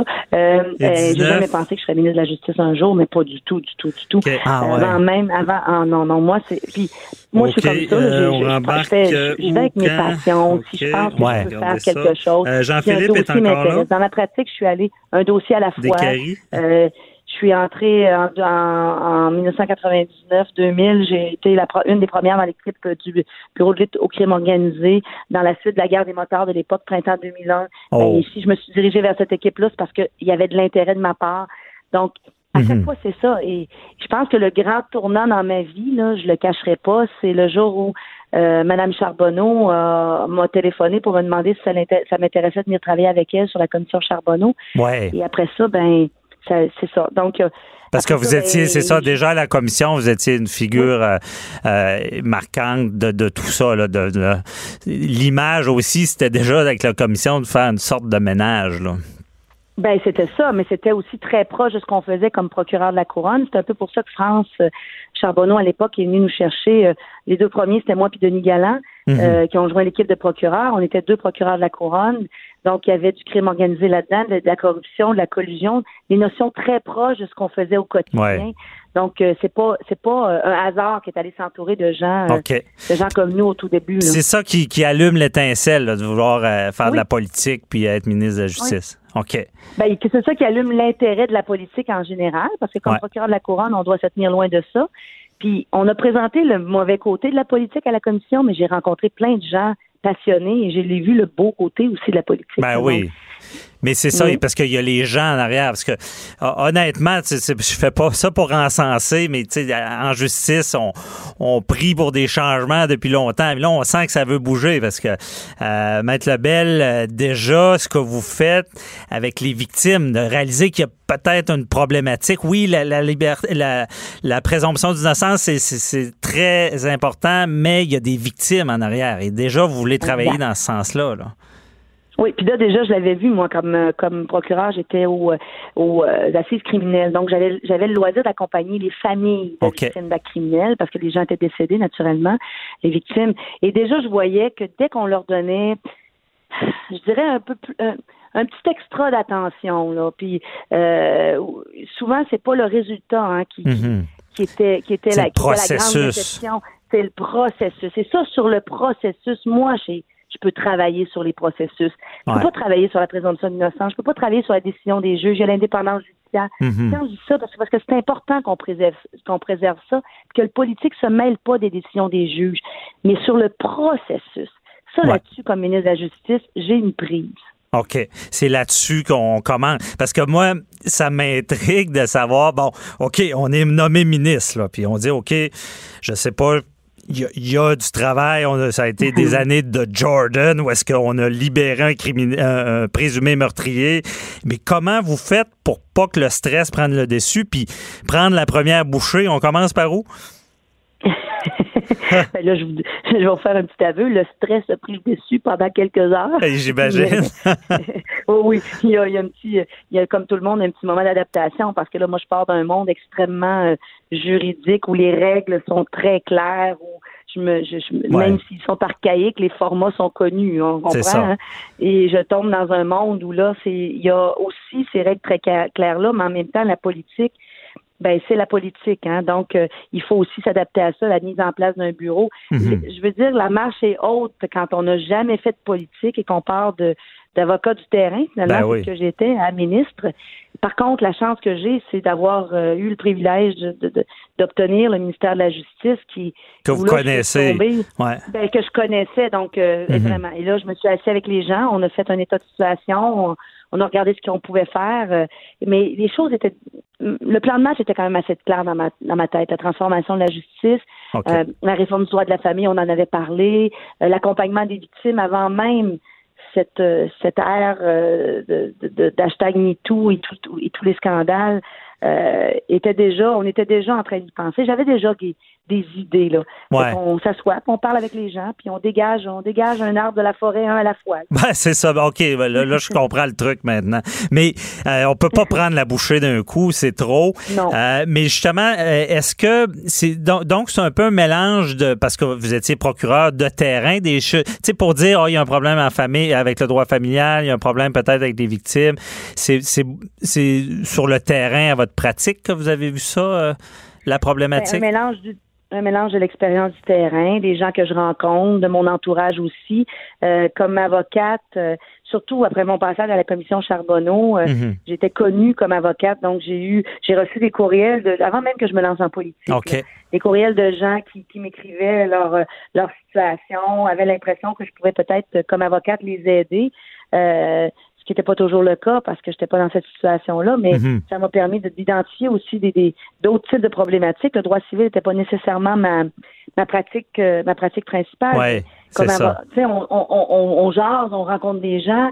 Euh, moi, j'ai vu aussi la problématique euh, de violence conjugale et de droit de la famille avec la garde d'enfants dans, le- qui était périphérique un peu à ma pratique en droit criminel, mais c'est des c'est des, des notions qui étaient là. Donc oui, effectivement, l'expérience terrain fait en sorte qu'on a peut-être une meilleure une meilleure euh, vision de ce qui. Puis on a des exemples pratiques. On a rencontré les gens. C'est peut-être plus. C'est peut-être la différence, c'est peut-être pas que la théorie on la connaît mieux, mais on a peut-être on est peut-être plus connecté sur le terrain. Je dirais. C'est Ouais. peut-être ça la, la nuance. OK. Ouais. Plus connecté, puis euh, il ne reste pas beaucoup de temps, mais déjà, ça, c'est une question aussi qui me brûle les lèvres. Comment, tu sais, vu l'urgence, parce qu'en en judiciaire, on a vu les procureurs de la Couronne qui avaient fait la grève à l'époque, tu sais, il y a beaucoup à chose. Comment qu'on fait pour prioriser? Parce que là, OK, le droit de la famille, les victimes, ça va, mais pour le reste, euh, est-ce qu'il y, y a une façon de faire pour dire, ben ça, c'est prioritaire, ça, ça l'est moins, on réglera ça plus tard?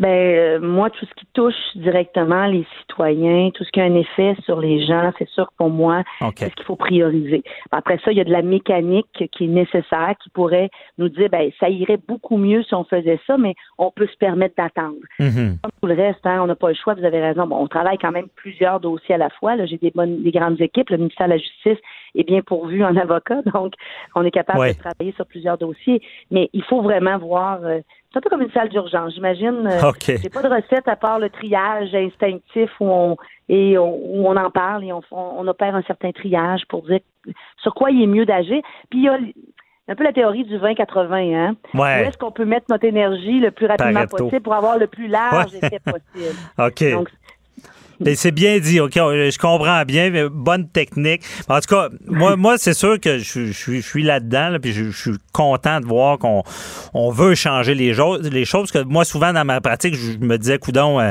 je vis-tu dans un monde parallèle quand je suis en juridique? Oui, l'article dit ça, oui, mais l'article dit ça, mais dans la vraie vie, c'est pas de même, ça marche. Puis des fois, je voyais des juristes qui étaient dans le monde juridique et oubliaient la vraie vie.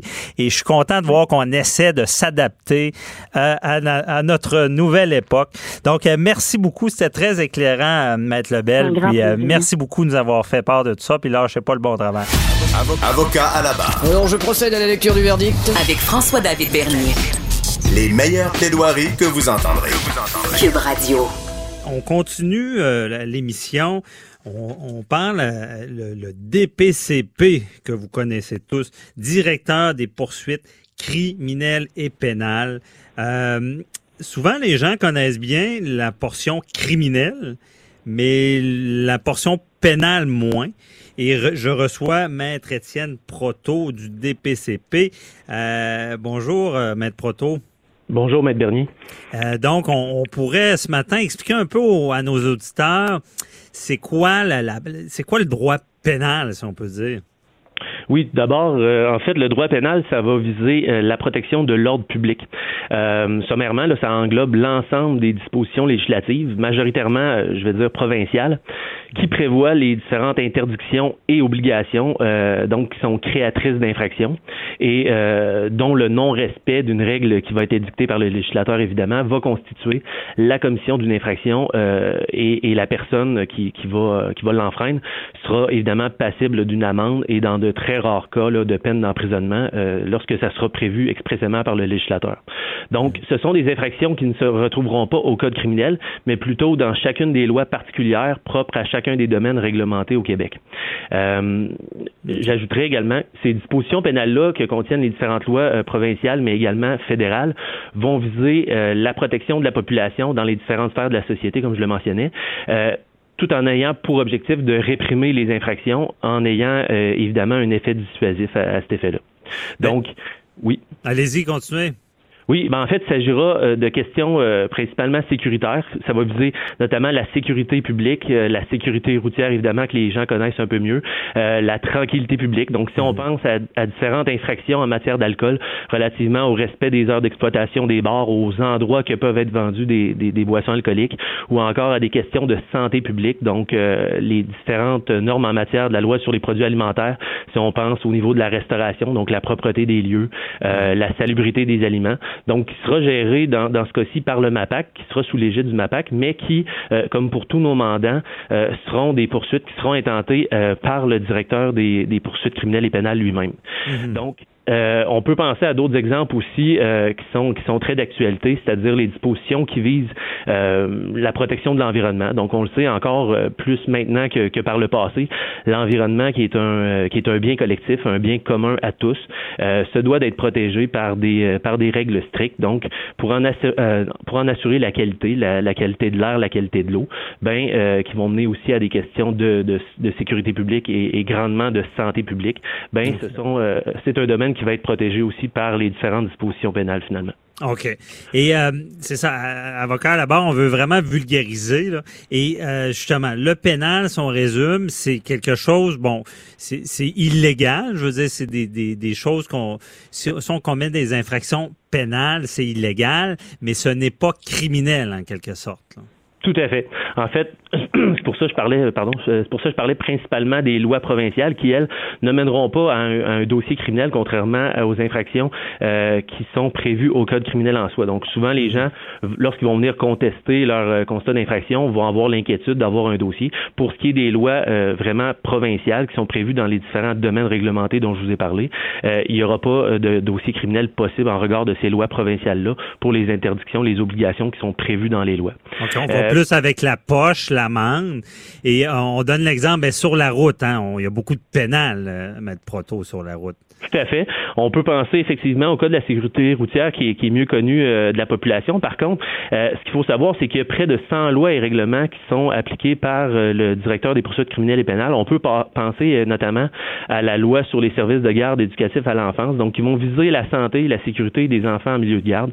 La loi sur le bâtiment, la loi sur la transparence et l'éthique en matière de, de lobbyisme, ou encore à la loi sur la conservation et la mise en valeur de la faune. Donc, ce sont tous des lois qui vont viser ces interdictions-là qui vont dont vous parlez, ces illégalités-là dont vous parlez, et qu'une personne qui, euh, qui enfreint euh, la, la, dite loi édictée mhm. pourrait, euh, comme je le disais, faire face à une amende pour, pour, pour avoir un effet dissuasif finalement. C'est ça, dissuasif, vous allez payer si vous restez respectez pas la loi. Mais Maître Proto, pour c'est quand et où la ligne là, entre le criminel et le pénal? Bon, on va donner encore l'exemple de la route. Je pense que c'est l'exemple que les gens comprennent le mieux. Euh, bon, je roule à, à, 100, à 120, 125 sur l'autoroute. Je me fais arrêter. Je vais euh, avoir une contravention pénale, donc j'aurai pas de conséquences de casier criminel. je suis ici, je suis coupable. Mais et où la ligne? On voit des fois des accusations de conduite dangereuse? Euh, en fait, ben ça, ça va être le directeur des poursuites criminelles et pénales qui analysera euh, le dossier, qui analysera les faits, euh, l'ensemble de la preuve admissible. c'est sûr que chaque cas est un cas d'espèce, donc il faut vraiment se, se, se référer au, à ce qui est l'aspect factuel du dossier. Mhm. Et c'est à la suite de cette analyse-là objective du DPCP qui qu'on pourra qu'on pourra objectivement décider s'il y a matière à une poursuite criminelle ou à, rester, disons, en, matière pénale. Dans le fond, si on est en pénal tant que les dispositions du code criminel ne sont pas euh, en frein. si je donne mon exemple de la route, bon, à 125, je suis peut-être pas un danger pour la, sécurité, puis comme la négligence criminelle ou la conduite dangereuse de conduire de manière téméraire, déréglée, puis comparé à quelqu'un d'autre. Donc, tant qu'on n'est pas en matière criminelle, on reste dans le pénal. Tout à fait. Par contre, euh, le pénal a ses propres règles euh, également, là, donc qui sont pas nécessairement, euh, qui, qui, ne visent pas nécessairement à combler le vide du code criminel, mais ce sont des lois bien, bien particulières qui vont viser des intérêts de sécurité, comme je vous le disais, de sécurité routière ou encore de sécurité publique ou de santé publique. ce qui est intéressant de savoir, c'est qu'il y a environ près de 500 000 constats d'infraction qui sont générés et signifiés annuellement au nom du DPCP et de ces 500 000 constats d'infraction-là, il y a environ là, 145 000 euh, dossiers qui sont transférés dans les palais de justice pour contestation. Les euh, gens vont contester là, quand même. Possiblement, effectivement. Euh, puis, euh, puis euh, également, euh, si je peux vous parler un peu du, du quotidien d'un procureur aux poursuites criminelles et pénales qui va traiter des dossiers, qui va traiter les dossiers pénaux. comme je le disais, il y, a, il y, a, un grand volume. Donc, une des complexités, oui, ça, ça va être le volume, mais également la grande diversité des champs d'application. Je vous ai parlé de certaines lois qui étaient applicables. Donc, mhm. cette diversité, diversité-là, pardon, fera l'objet d'une certaine complexité dans le quotidien du procureur, en ce sens que euh, il pourrait très bien être amené à plaider un dossier en matière de construction, donc dans un débat où la nature des travaux va être euh, va être questionnée par par les deux parties, va être débattue par les deux parties. Est-ce que c'était des travaux assujettis à la loi ou non? Et par la suite, pour se retrouver finalement une heure plus tard à faire la preuve de, la présence d'un contaminant dans l'eau avec un, un expert chimiste en matière de qualité de l'environnement ou possiblement la technique d'échantillonnage pourrait être attaquée par la défense, par exemple. Vous devez être polyvalent parce que si vous plaidez une cause, il faut connaître un peu le domaine. C'est ce que je comprends. Effectivement. En fait, euh, au sein du, euh, du, DPCP, il y a un bureau euh, à vocation particulière qui est le Bureau des affaires pénales, qui est composé d'une soixantaine de procureurs spécialisés et dont l'expertise va couvrir l'intégralité des districts du Québec. Et comme vous le disiez, comme vous le dites, pardon, cette expertise-là se doit d'être d'être présente au sein du DPCV parce que c'est des dossiers euh, dans des domaines spécialisés assez pointus où euh, on, le, fait de, de, d'en voir plusieurs va, euh, va en venir à une certaine à une certaine compétence et à une certaine expertise dans, dans un domaine particulier. Puis pour éclairer nos auditeurs, Maître Proto, si le droit pénal n'existait pas, on serait dans le trouble. Parce qu'il n'y a pas, on stationnerait n'importe où, on ferait à peu près n'importe quoi. Je veux dire, ça vient régir un peu notre société. Effectivement, en fait, c'est l'ordre public au quotidien.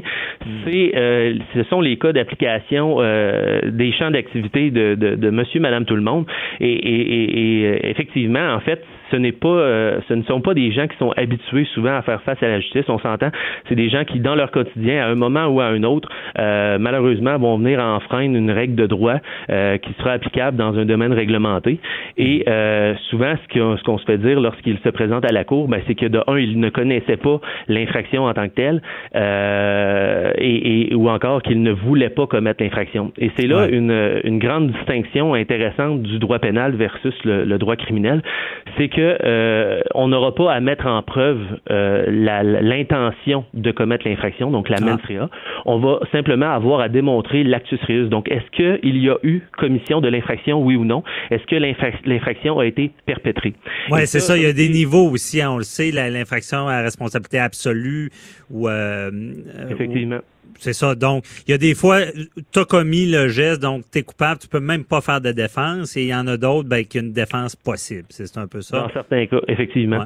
Donc, euh, comme c'est monsieur, madame, tout le monde qui, euh, qui sont euh, principalement poursuivis en, en, matière pénale, souvent, cette méconnaissance-là de la loi va faire en sorte qu'ils sont assez surpris lorsqu'ils se présentent, mais évidemment, ils ont le droit de se faire entendre pour faire valoir leur défense. D'où la maxime, nul ne doit ignorer la loi. c'est un bon exemple en droit pénal.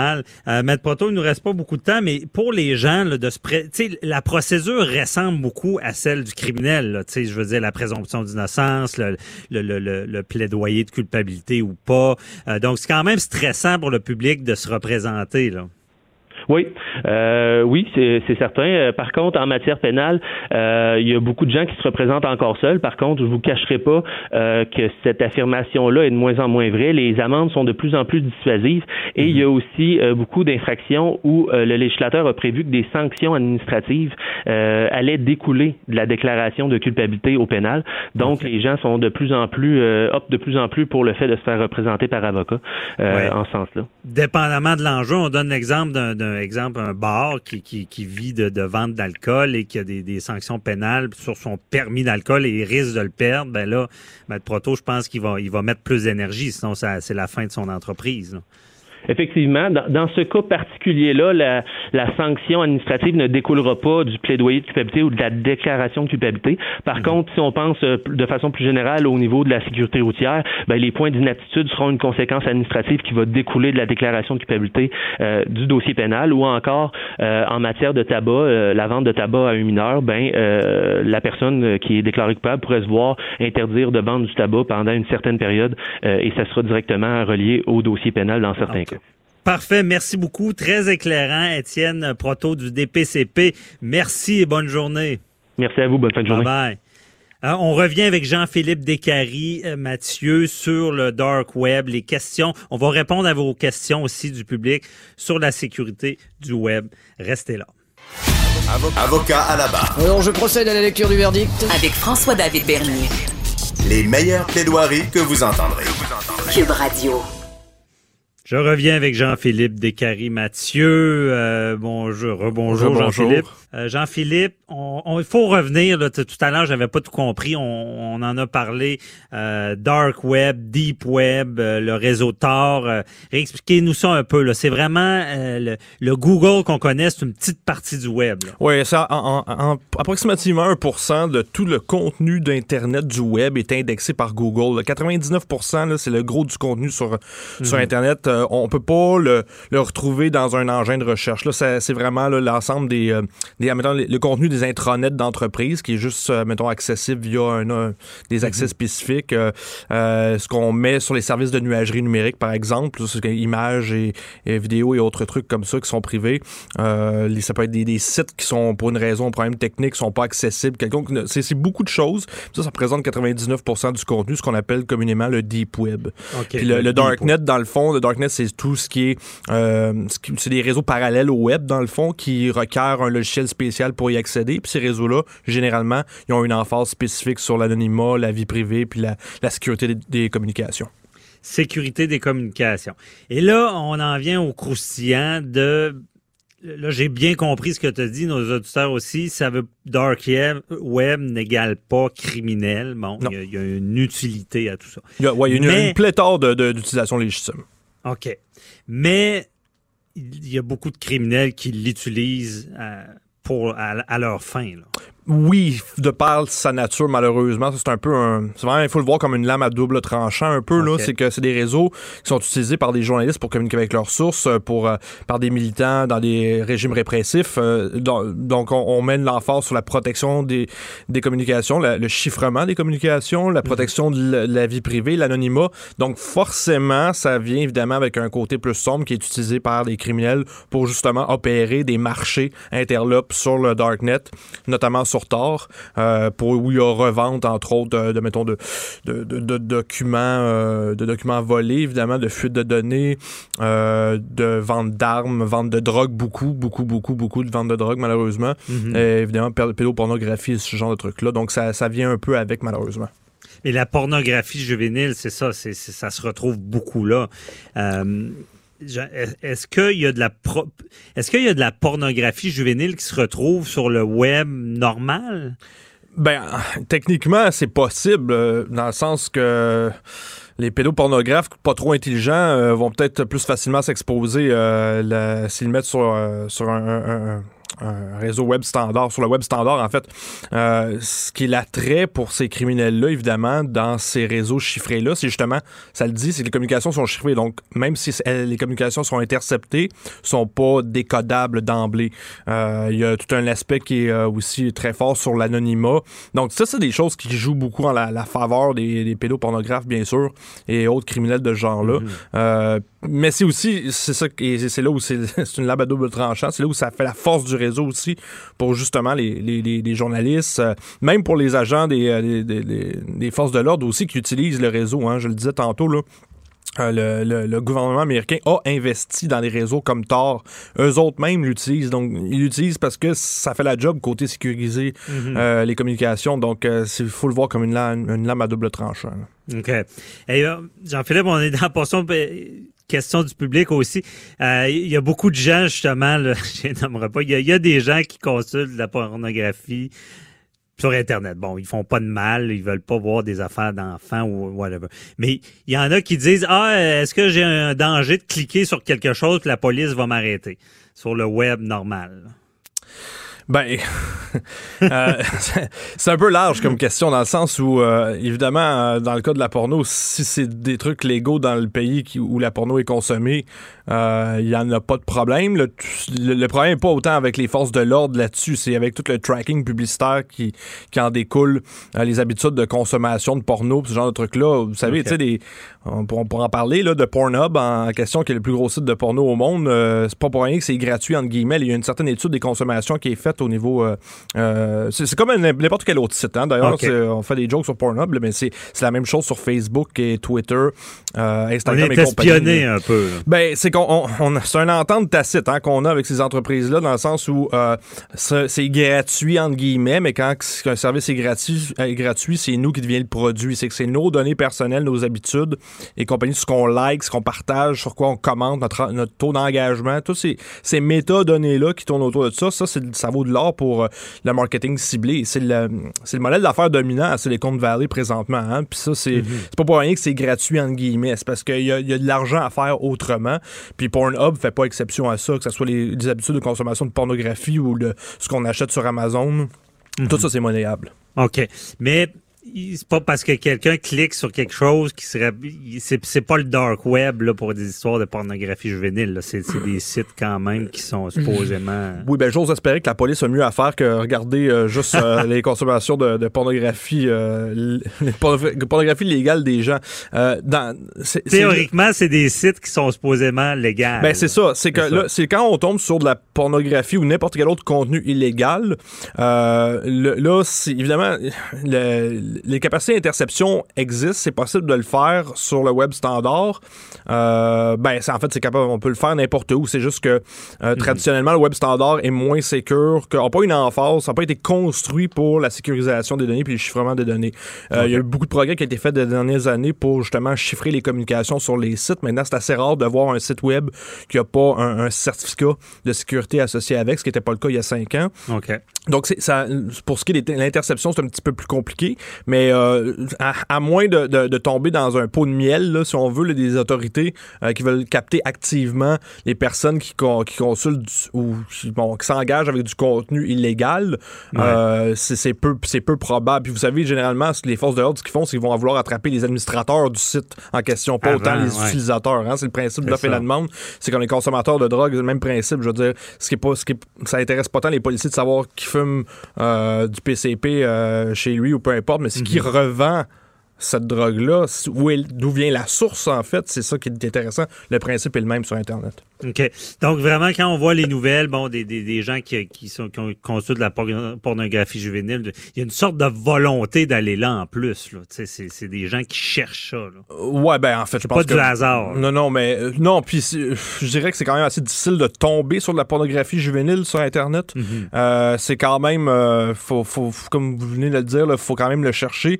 Euh, les médecins vous diront que les, les pédophiles, en fait, c'est une, pulsion là, plus que d'autres choses là, des fois. Euh, donc c'est sûr qu'ils se retrouvent un peu à, à, à devoir entre guillemets chercher ça.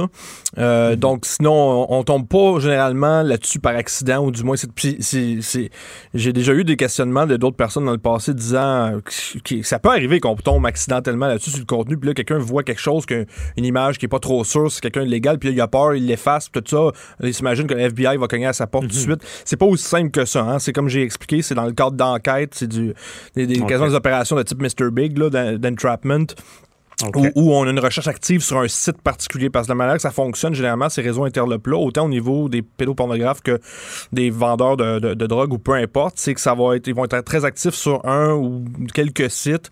Euh, ça va être des, des serveurs spécifiques euh, que le, le- les- les- le FBI et autres vont cibler. Euh, donc, c'est pas, euh, c'est pas un gros, gros filet comptant partout sur Internet. C'est un plus petit filet dans une zone euh, plus spécifique. là. OK. Bon, c'est bien expliqué parce que je pense que les gens faisaient pas tant la différence en- entre les deux. Et d'ailleurs, euh, Joanie Henry, à la mise en onde, est avec nous. Bonjour, Joanie. Allô? Allô, est-ce qu'on a des questions en lien avec le web? Oui, on a une première question. C'est Bernard de Jonquière qui nous a écrit au studio à commercial cube.radio. Il veut savoir, est-ce que c'est nécessaire de changer souvent de mot de passe? Et surtout à quoi ressemble un bon mot de passe? Ah, bonne question, ça. Um, là, ça va être un peu contradictoire ce que je vais dire, c'est que je pense que c'est un discours qu'on a martelé, nous les spécialistes en, en sécurité de l'information depuis 10-15 ans, que c'est important de changer régulièrement le mot de passe. Euh, et là, il y a quelques, il y a deux, trois ans ça, le National Institute for Standards and Technology aux États-Unis a émis une nouvelle recommandation disant que c'est pas une bonne idée de changer trop régulièrement le mot de passe. Je vous explique pourquoi. C'est que quand on force les gens à changer, mettons en entreprise, à tous les trois mois ou peu importe le mot de passe, euh, le NIST a découvert par ses recherches qu'il y avait une prévisibilité accrue du prochain mot de passe. C'est que moi, si mon mot de passe, présentement, c'est euh, Soleil 1, 2, 3, 4, il y a des bonnes chances que mon prochain mot de passe sur lequel je dois, je dois changer, ça risque d'être Soleil 1, 2, 3, 4, 5. Ah ouais. ok. Donc, euh, il y a une prévisibilité accrue là-dessus, à ce niveau-là. Euh, maintenant, euh, c'est quand même une bonne idée d'échanger les mots de passe, euh, surtout les mots de passe personnels, à l'ère des fuites de données qui sont monnayables, comme en 2019, on est dans ce zeitgeist-là. Euh, c'est sûr que assumer qu'éventuellement vos mots de passe, vos accès, vos données personnelles vont être compromises. C'est Mhm. plate à dire, là, c'est pas rassurant de se faire dire ça, mais c'est la vérité. Fait que si on assume que vos comptes, je dis n'importe quoi, mettons dans six mois, il y a une fuite de données majeure sur Facebook, puis on se retrouve avec les, les mots de passe sont fuités. Même si les mots de passe qui fuitent sont chiffrés, donc pas facilement utilisables, on considère que l'entreprise en question a perdu le contrôle de ces données. Donc, bonne pratique, c'est de changer les mots de passe. Donc, Ok. c'est- on peut pas demander à tout le monde d'être au- au- au- euh, aux dernières nouvelles de quel site a été compromis, tout ça, c'est pas réaliste. C'est pour ça que j'ai une job. Euh, c'est pour ça que les- mes collègues aussi ont les jobs. C'est que dans ce cas-ci, oui, c'est une bonne idée de, de faire le, les changements, mais il faut pas y aller dans la prévisibilité. Il faut pas le changer. Parce que les êtres humains sont des habitudes, de, des créatures d'habitude. Hein? Mhm. Les gens vont, vont trouver la manière la plus simple euh, pour faire quelque chose. Euh, donc, c'est sûr que pour répondre à la deuxième partie de la question aussi, c'est quoi un bon mot de passe, en fait? Euh, un bon Ben, mot de attends, Jean-Philippe, parce que j'ai des questions, Ouais. aussi. C'est bon.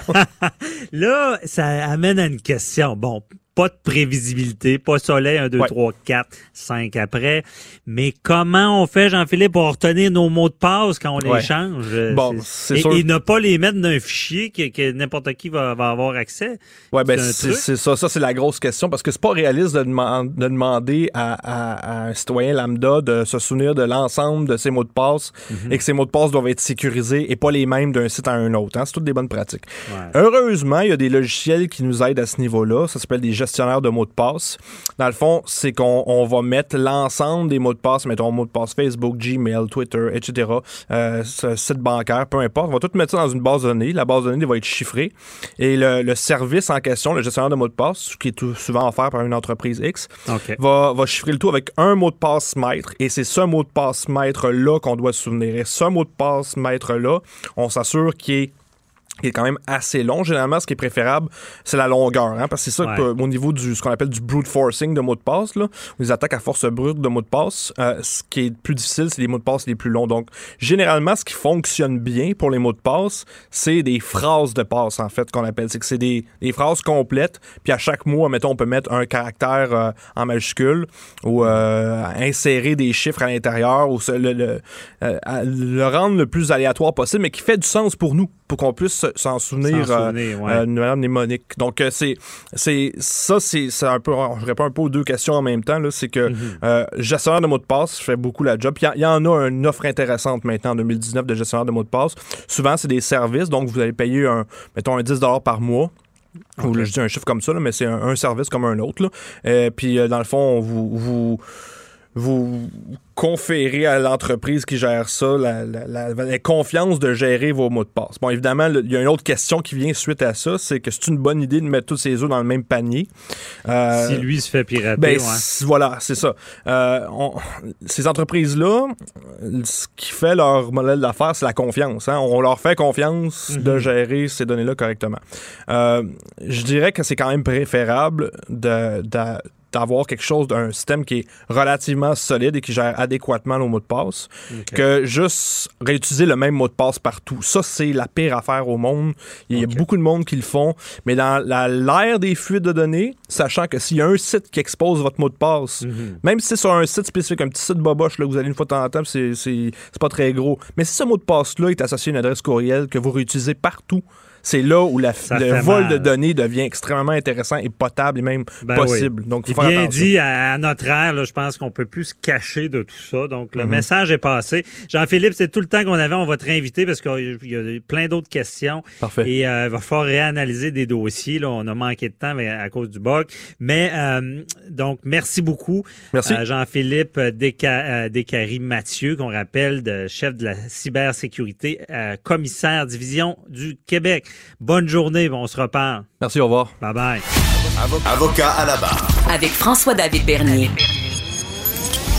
Des avocats qui jugent l'actualité tous les matins.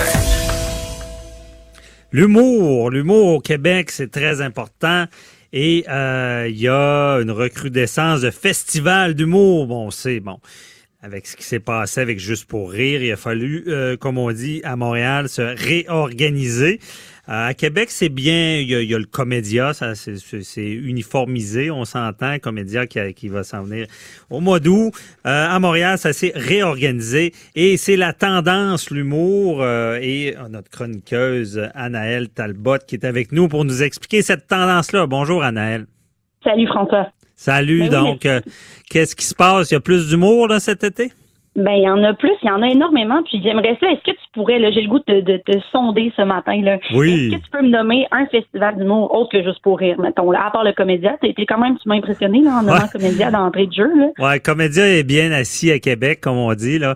À Festival d'humour, ben, c'est sûr que moi, je pense euh, à Juste pour rire à Montréal. Et là, je, honnêtement, t'as raison, j'ai de la misère avec les noms qui sortent, parce que je m'en Ben rappelle oui, ben même c'est normal pas. parce qu'il Mais- y en a beaucoup qui sortent, puis je pense que c'est une bonne chose, mais il y a vraiment une effervescence en ce moment. Là. Je pense que le mot, le, le, le, le nom de code là, cette année, depuis en fait la, la, a- l'affaire Roson, Ouais. euh, Mais question, il y en a-tu un qui ressemble à- au, au mot comédia? Ça se peut-tu qu'il y ait eu un petit litige là-dessus?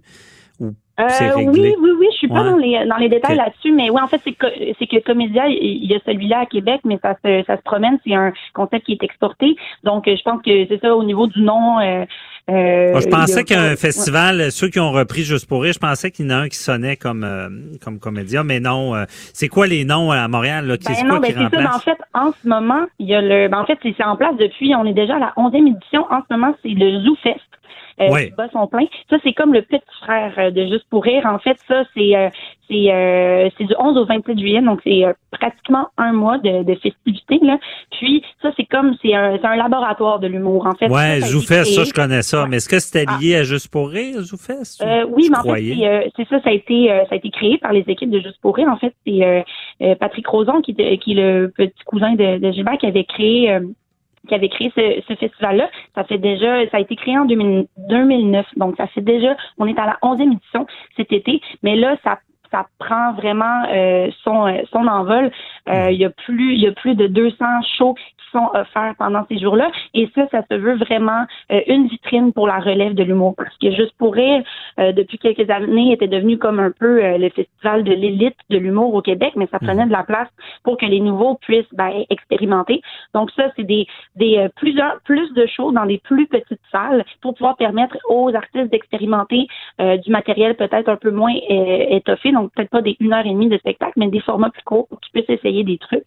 C'est pas des gros noms, là, en ce euh, c'est- non, mais c'est des gros noms à en devenir Ben oui. vraiment. Puis depuis, euh, tu sais, euh, si on nommait euh, les euh, les cinq humoristes les plus vendeurs là, euh, six ans, ça c'est pas du tout les mêmes qui sont euh, qui sont euh, qui sont encore euh, qui, qui vendent encore le plus euh, aujourd'hui. Il y a vraiment là, il y a vraiment un cycle qui a comme tourné euh, des noms comme euh, Julien Lacroix, euh, Mehdi qui sont passés par le ZooFest il y a quelques années et là qui euh, cette année vont animer euh, à- en fait Julien puis euh, Adib Mhm. Akalidé, qui étaient des, des noms qui étaient vus dans les ZooFest dans les dernières années, là vont animer leur premier gala juste pour rire cette année. Puis ça c'est gros là, tu sais, on se souvient que d'habitude les galas juste pour rire c'est vraiment euh, c'est vraiment la, la crème de l'humour au Québec. Puis ben ces personnes-là sont passées par le ZooFest. Ben oui, puis moi j'en témoigne, je me rappellerai toujours de François Bellefeuille qui est passé, parce, je sais Oui. pas si c'était le Zoufest, mais moi je l'avais, excusez l'expression, spoté ce gars-là. J'ai dit, méchant talent, puis ben on le Oui, voit une grosse bébite, ouais. maintenant, en fait, euh, c'est une machine. François était passé euh, par un autre festival qui euh, bat son plein depuis une vingtaine d'années déjà, mais qui a vraiment pris une ampleur considérable dans les cinq dernières années. C'est le Festival de l'humour de l'Abitibi-Témiscamingue. Donc là, on s'en va dans le nord du Québec et tous les humoristes du Québec, franco et anglo, se déplacent jusqu'en Abitibi. Puis euh, c'est euh, du- c'était du euh, 7 au 12 juillet. Et ben François Bellefeuille était passé par là. Et euh, après ça, il a connu la carrière ben, qu'on lui connaît aujourd'hui, Rosalie Vaillancourt, euh, des noms comme ça, qui sont passés par des festivals. Euh, donc c'est vraiment plus seulement Montréal, c'est ça qui. euh, Ah ouais, qui, ben euh, ils ont réussi ouais, à se faire une renommée. C'est c'est où? C'est euh, rép- euh, répète le. Euh, il y a- c'est en Abitibi, En Abitibi. mais il y a des, il y a des, ben oui, des, spectacles, des spectacles dans différentes villes de la Il y en a à Rouen, il y en a à Val d'Or. Donc euh, c'est ça. Donc l'humour se, déplace. Puis c'est surtout en fait il y a beaucoup de, il y a du public hors Montréal. Les euh, les euh, les salles les plus combles sont souvent celles qui sont pas à Montréal. On parle de Québec, on parle ben, de la des régions comme euh, la Mauricie. Euh, les salles sont remplies. L'humour, ça, ça fait pas pitié là, dans, dans ces euh, dans ces régions-là. Ça vend. Mhm. Puis euh, ça permet à des humoristes qu'on connaissait pas il y a quelques années, grâce à ces festivals-là, ben, de se tailler un nom, puis après ça, ben, de remplir des salles. Ben, de se tailler un nombre, c'est comme ça que ça fonctionne. De- autre expérience personnelle, j'avais connu à l'époque Laurent Paquin, euh, Oui. justement, d'un festival. Il, il était pas connu encore, puis il faisait sa place. C'est, c'est, il faut passer, euh, tu sais, je sais pas, y a-tu des humoristes qui passent pas par ces, ces, ces- comment on appelle ça, ces terrières, là, ces, Ouais, ben, places-là c'est- qui les mettent en valeur. Des vitrines, là. Ouais, Ouais, des- une c'est des vitrine. vitrines, mais en fait, il y a toujours moyen. Il y a des, euh, il y aura toujours des, euh, ben, des- les grands noms qu'on connaît encore aujourd'hui, des Louis José de Martin Matt, qui à l'époque avaient pas ces, euh, avaient pas ces plateformes-là pour. Pour euh, ben, pour rayonner, pour se tailler une, une, une réputation. Mais euh, je dois te dire qu'il y a beaucoup. En fait, c'est que c'est assez euh, c'est assez rare qu'un humoriste va cracher sur l'opportunité de travailler pour euh, pour un de ces euh, de, de pour un de ces, euh, ces festivals-là parce que c'est ben c'est vraiment une opportunité une opportunité, une opportunité unique, pardon, parce que ben tu peux présenter, tu as beaucoup de liberté quant à ta, quant à ta création en fait. Tu peux présenter du, du contenu euh, exclusif, du contenu unique. Tu peux dans les quand tu euh, quand on te donne l'opportunité d'avoir un, un public restreint dans une salle que tu sais qu'il va être con mais pas trop grande, ben au moins si tu la gueule, ben c'est pas trop, c'est des faut que tu puisses expérimenter. Donc euh, donc oui, Ben, ça, ça souvent- un espèce de passage obligé là. Ben oui, souvent ils parlent de toi quand ça va bien, mais c'est une place qu'ils parleront pas de toi si ça a trop mal été. Donc Ben euh, c'est une On- bonne on, pratique. donne, on, on donne, c'est ça, on donne le, le bénéfice de la première chance aussi. Puis, euh, puis ben c'est ça, il y a ces, il y a ces festivals-là, mais euh, juste pour rire, le festival qu'on connaît euh, a pas euh, a pas perdu de ses plumes malgré malgré toute l'affaire Roson. En fait, Ah ils ont ouais? vraiment réussi à, à renaître de leurs cendres, tel, tel le phénix, le François. Euh, encore cette année, là, on prévoit ces 18 jours de festivités, du 10 au 28 juillet, donc ça a commencé euh, euh, il y a quelques jours. Puis là, en fait, on veut faire revivre le festival moins comme l'espèce d'élite euh, de vraiment juste de, de salles fermées avec un humoriste versus son public.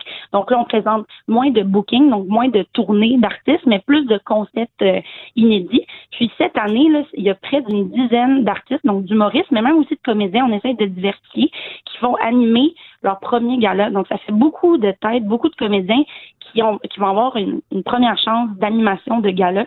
Donc ça, c'est sûr que ça crée, ben ça crée des nouvelles vedettes, ça crée, euh, Mhm. ça permet de de rafraîchir la patente, puis pas juste faire rouler euh, les mêmes euh, les mêmes noms pendant des années jusqu'à temps que ça OK. s'essouffle. Mais je comprends pas parce qu'il y a eu euh, ben, donc je- là juste pour rire à Montréal est, est un festival comme les autres années là. Euh, oui, ben en fait, euh, ben c'est euh, c'est c'est le même nom. Ça a été ça a été racheté, mais ça a été à, à l'interne, les équipes ont été euh, ont été. euh, je pensais encore- qu'il y avait une sorte de boycott là que les humoristes voulaient plus y aller au festival puis que là il y avait un nouveau nom là, le euh, de, de un nouveau festival. C'est ça ou- Euh, oui, oui, ben en fait, euh, il y, a, il y a eu un boycott. si- Ça, c'était quand c'était pas encore l'avenir de, de juste pour être encore incertain. On savait pas si Rosan allait pouvoir conserver ses parts et tout. Mais là, ça a été ça a été racheté. L'équipe, les, les, les têtes dirigeantes ont été euh, remplacées. Ouais. Donc, euh, juste pour il y a, il y a un autre quand même, un autre festival qui est devenu, qui, qui compétitionne maintenant. Euh, oui, quoi ça a son changé. nom? En fait, c'est pas celui-là dont on a entendu parler il y a six mois, mais qui euh, est nouveau de cette année, c'est le Grand Montréal Comique. Et euh, c'est pas celui qui était, euh, je, je sais de, de lequel tu parles, là, celui-là finalement ça n'a pas, euh, ça, ça a pas, euh, ça a pas levé. Mais Ça a bref, pas levé, OK. ouais, ce qui a été issu de tout ça, c'est le Grand Montréal Comique. Et ça, le concept est vraiment intéressant. Cette année, ils le mettaient en place. C'est du 22 juin au euh, 7 juillet. Euh, il y a plusieurs, ben, il y a Martin Petit, euh, Patrick Gros qui sont sur le CA de ce de ce projet-là. Puis en fait, ça, l'objectif du Grand Montréal Comique, c'est euh, de créer une équipe nationale de stand-up comique et de recevoir éventuellement à Montréal la Coupe du monde du stand-up. Donc c'est Oh, ça le ok. concept. Ouais. Bon. Puis ouais. Vas-y, il nous reste pas beaucoup de temps, mais on s'en Ben reparlera. oui, ben c'est ça, ben on aurait pu, mais non, on en reparlera parce qu'il y en a, mais en tout cas, le- justement, le fait qu'on ait pu passer toutes nos minutes ensemble à juste parler de ce qui se passe à Montréal puis ailleurs, ben ça prouve que ça, Il y en a. le- oui, ça s'est Mais je pense que l'humour au Québec, en partant, c'est tendance. Donc, merci beaucoup, Anaël Talbot. Donc, on, on se reparlera pour une autre chronique tendance. Certainement. Bonne journée, François. Bye bye. Cube Radio.